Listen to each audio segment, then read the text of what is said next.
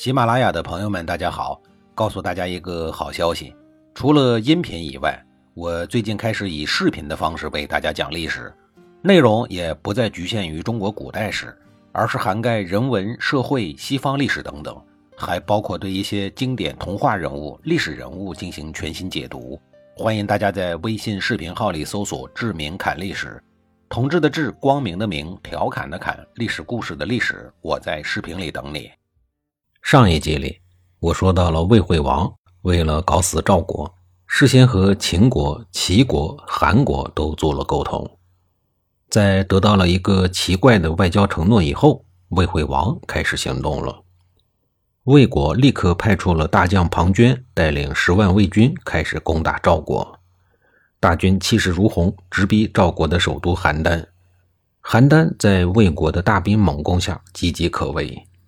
这时候，吃不消的赵国开始四处求援。魏惠王满以为他已经搞定了秦国、齐国和韩国这三家的老大，不会插手这件事儿。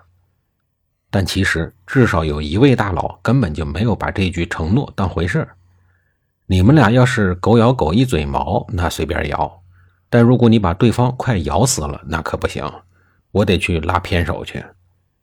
齐威王看到赵国快要断气以后，决定伸手援助。齐国这个国家很有意思，从经济大师管仲富国强兵以后，这个国家一直就是中国政坛上的重要力量。最神奇的是，这个国家比英国人提出来的大陆军事还早了两千年。这个时候，齐国就提出了春秋战国版的中原军事，也就是说。中原地域不能出现一个强大的政权威胁到我的统治。从这一点就可以理解为什么齐国会和魏国反目而去救赵国了。战争只是战略的延伸，齐国就是一个在战略上非常拎得清的国家。齐国军队出发以后，只能坐在车子上的孙膑想了想，去赵国的话，一是路途遥远，舟车劳顿。二是能不能打赢，那还是两说的事儿。想了想，还是直接攻打魏国的新首都大梁吧。作为一座崭新的国都，如果我们去把它给拆了，不就等于拆了魏国的脊梁吗？齐国大军立刻向大梁开拔了，空虚的魏国新首都顿时受到了威胁，危在旦夕。没办法，魏军主帅庞涓不得不率领大军没日没夜地往家里头赶。好不容易赶回来了，也是累得屁颠屁颠的，结果直接被恭候多时的齐军打的是屁滚尿流，狼狈不堪。比较尴尬的是，主帅庞涓还被孙膑给活捉了。不过这一次，庞涓并没有死，也没有被砍掉双脚，脸上更没有被刺上字，因为经过多方的调停，双方休战了，庞涓毫发无损地被放了回去。看着庞涓离开时健全的背影，再看一看自己残缺的肢体，孙膑心里头默默念叨着：“事不过二啊！”这是中国战争史上第一次的攻敌所必救，效果奇佳。对了，因为这一场战争还诞生了一个著名成语“围魏救赵”。魏国这次受到了重创，国力损耗了不少。可即便如此，魏国在军事上还是保持着强盛。魏国大地主家里的余粮还没有被败光。就在桂林之战的次年，魏国再次打败了来犯的齐、宋等三国联军。可见，魏国老地主不是那么容易就趴窝的，他们称霸中原的梦想还在坚持着。此时，在魏国没有受到重用，跑到秦国效力的商鞅对魏国是知根知底，他认为。眼下的秦国还是很难和魏国一决高下，于是建议用尊魏为王的办法来麻痹刚刚失败又刚刚得胜的魏惠王。商鞅奉秦国之名义再次返回到了魏国，他游说魏惠王，劝他先称王当霸主，然后再以霸主的身份号令天下，共同讨伐诸如齐国、楚国等所有不听话的国家。魏惠王立刻就中计了。立刻就摆出了周天子的场面，试图以此来抬高自己的政治地位，并煞有介事地在众诸侯之间发号施令。魏惠王隆重地邀请了刚刚被他打败的宋国、邹国、鲁国等国君在冯泽开会，秦国的公子少官也来参会了。冯泽就在今天河南开封市的南边。诸侯大会结束以后，魏惠王又率领一帮打不过他的小老弟去朝见周天子，要求周天子给他一个霸主的身份。要说这个魏惠王为了实现当上中原霸主，真是不择手段，一路狂奔。他无论如何也想不到，这个霸主的光环会给魏国带来多大的灾难。公元前三四二年，魏国向韩国进攻，韩国向齐国求救，还是老套路。早就失去双脚的孙膑只能坐在马车里，率军攻打魏国已经不太新的新国都。于是庞涓也只能再度调转马头，向老挝一路狂奔。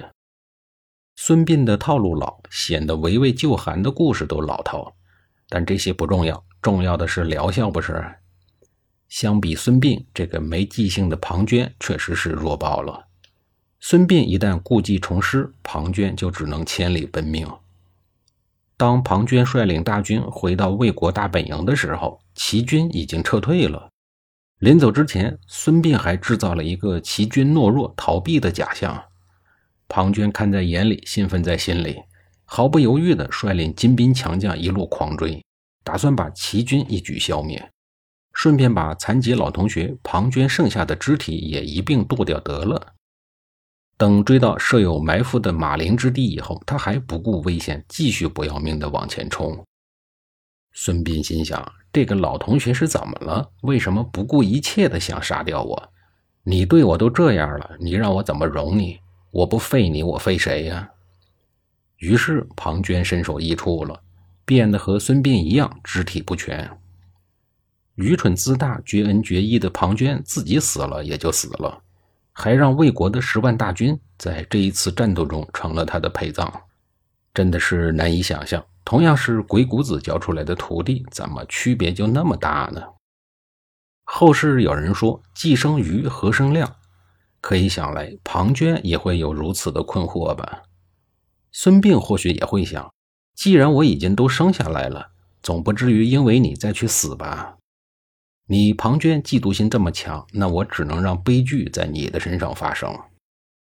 马陵之战中，对于损失了十万士兵的战败国魏国而言，走向衰亡已经是必然，而齐国大获全胜，并救援了韩国，从此齐国军威震天下，代替了魏国，成为了中原霸主，成为了当时数一数二的强大国家，称霸东方。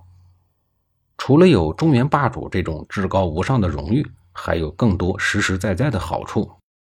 韩国、魏国开始诚心诚意地归附于齐国。